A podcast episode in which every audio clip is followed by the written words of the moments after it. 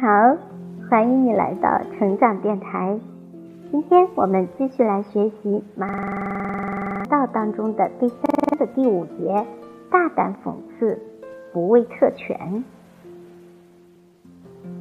真相往往被包裹在层层迷雾之下，而敢于去揭露事实真相的人，都是十分有勇气的。十月曾经有句话说得好：“经磨难，矢志不移，叫做信念；不畏强权，虽死无惧，叫做勇气。”而马云就是怀有这份勇气的人。面对一缸浑浊不堪的污水，没有人愿意身体力行将其清理干净，因为谁也不想脏了自己的手。但是马云却并不这样，他不仅卷起袖子干得特别起劲儿，而且在某些场合他还敢大胆地站出来，其言语中直逼事实真相的那份犀利，让人胆寒。二零一三年二月，马云在北京发表亚布力会谈演讲，我们摘取当中的一部分。这个世界其实不者。不缺批判者，界好人一定比坏人多；这世界善良的人，善良的行为一定比恶行多。这个世界上人人都在说缺乏信任，我们不相信政府，政府不相信我们；我们不相信媒体，媒体不相信我们；老子不相信儿子，儿子不相信老子。老公不相信老婆，老婆不相信老公，人与人之间没有信任。但是实际上，从我所从事的行业中，我发现信任无处不在。想过，年以前，十年以前，你会通过网络，在钱没有收到时，把东西交给一个完全不认识的快递人员。他会千辛万苦送到一个不认识的人的手上，那个人还会把钱给你。每天这样的信任发生两千四百多万次，信任一定存在，只是需要我们去发现而已。面对这个世界，我相信我们并不是需要等待政府，其实等待政府很累，我们很矛盾。一方面希望搞市场经济。另一方面，又希望政府赶紧出一些政策。其实，我相信这些问题都可以被解决。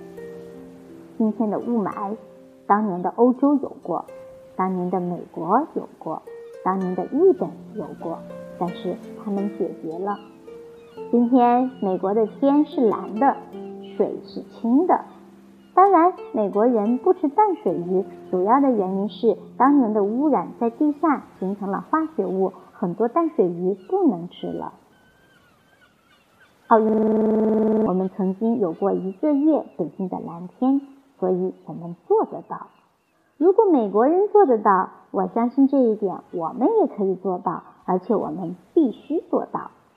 如果我们不做到，三十年以后，这没有亚布力会谈。我们还会过早的在另外一个世界相会，这不是恐吓。我相信这个灾难会轮到我们每一个人，所以我不希望政府部门采取应急性的政策，因为政府部门也很为难，而且出台的政策往往都是一时性的，带来的恶果更大。奥运会期间，所有的工厂停下来往外面推。奥运会过后，所有的生产就都恢复了，而且今天一到城外，污染更加可怕。我记得我小时候听到要把污染企业搬出杭州城，我们欢欣喜悦，终于让那个炼油厂出去了。他们去了哪儿？去了杭州的上风口，去了杭州的水源头。今天我们工业西迁的时候。跑到了黄河、长江的上游，我们子子孙孙将会因此受到伤害，这真是一场危机。我们今天要唤起每个人点滴的环保意识。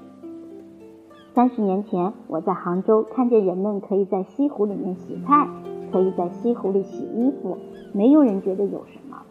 今天你去试试看，今天你在西湖里面扔一个菜皮，大家会告诉你不能这么干，这是一种意识。我们真正需要知道的是，每一棵原生态的树比几百棵人工种下去的树更重要，这是最重要的。不管你人工的肺有多好，天然的肺是最好的。我们要保护好每一条原生态的河。我们把河给忘了，因为有河流才会有我们的城市。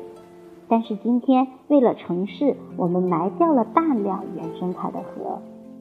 所以真正重要的是一种意识，真正重要的是每一个人的行动。而不是等待某一个组织行动。马云的这番话针砭时弊，既批评了当今中国政策中急需修补的漏洞，也非常犀利地批评了某些政府部门执法不到位的情况。或许马云的这份勇气，正是源于他本人的真性情，因为往往只有内心正派、时刻燃烧着希望之火的人。才能在众人敢怒不敢言的时候，勇敢地站出来，揭露社会的不公，鞭挞社会的黑暗。好，今天的分享就到这里，感谢你的聆听，我们下期再会，拜拜。